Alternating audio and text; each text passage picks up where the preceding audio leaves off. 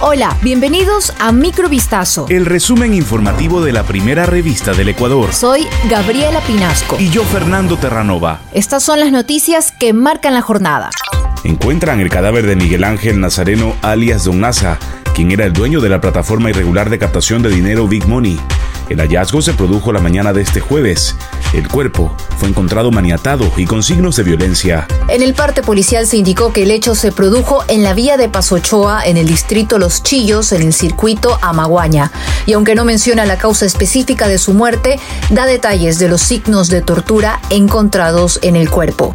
Uno de los agentes policiales contó que entrevistaron a un señor, quien manifestó que mientras se encontraba ingresando a verificar su ganado vacuno a las seis y media de la mañana en su hacienda, se percató del cuerpo tendido sobre el pasaje de entrada a su predio, por lo que de inmediato procedió a reportar la novedad al ECU 911.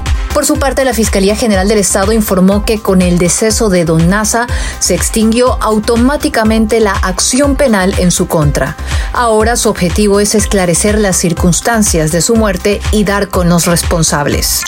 La defensa del exministro de Hidrocarburos Carlos Pareja Yanuseli presentó este jueves el recurso constitucional de habeas corpus, alegando el supuesto deterioro de la salud del exfuncionario, sobre quien pesan cinco sentencias derivadas del caso Petroecuador por cohecho, peculado, asociación ilícita, enriquecimiento ilícito y tráfico de influencias. El abogado de pareja, Sebastián Espinosa, pide que su defendido pueda dejar la cárcel 4 ubicada en el norte de Quito con la finalidad de que reciba la atención médica necesaria por las dos enfermedades catastróficas que tiene. El pedido de Espinosa fue oficializado en el Complejo Judicial Norte, en la capital.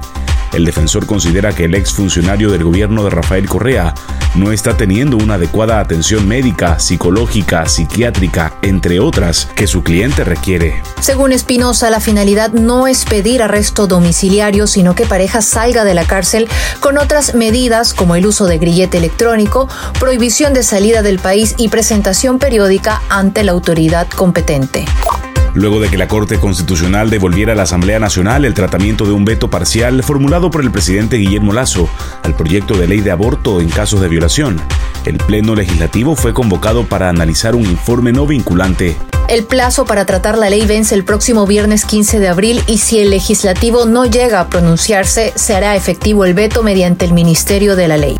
La presidenta de la Asamblea, Guadalupe Llori, convocó para este jueves 14 de abril de 2022 a las 6 de la tarde a una sesión del Pleno para tratar el informe sobre la objeción parcial a la ley que garantiza la interrupción voluntaria del embarazo de niñas, adolescentes y mujeres en caso de violación.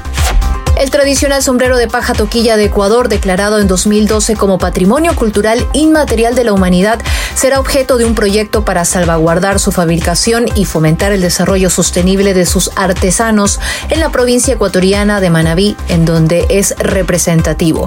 El proyecto Tejiendo el Desarrollo Sostenible en Pile, Manabí, es una iniciativa financiada con más de 375 mil dólares por la Embajada de Francia en Ecuador, en el marco del Fondo de Solidaridad para Proyectos Innovadores, según detalló el Ministerio de Cultura de Ecuador. El embajador francés aseguró que la valorización del patrimonio inmaterial del Ecuador es una oportunidad para el desarrollo del país.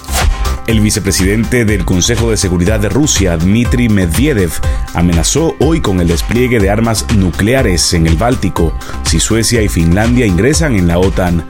Un alto cargo escribió en su cuenta de Telegram, habrá que reforzar a la agrupación de fuerzas de tierra, la defensa antiaérea, desplegar importantes fuerzas navales en las aguas del Golfo de Finlandia y en ese caso ya no se podrá hablar de un Báltico sin armas nucleares. El ex primer ministro y presidente de Rusia entre 2008 y 2012 subrayó que para Moscú no es tan importante cuántos países hay en la OTAN, 30 o 32, ya que dos más, dos menos por su peso y población no hacen gran diferencia, dijo Medvedev. Pero hizo hincapié en que si Suecia y Finlandia entran en la OTAN, se duplicará la longitud de la frontera terrestre entre Rusia y la Alianza Atlántica, por lo que recalcó, habrá que fortalecerla. Esto fue Microvistazo. El resumen informativo de la primera revista del Ecuador. Volvemos mañana con más. Sigan pendientes a vistazo.com y a nuestras redes sociales.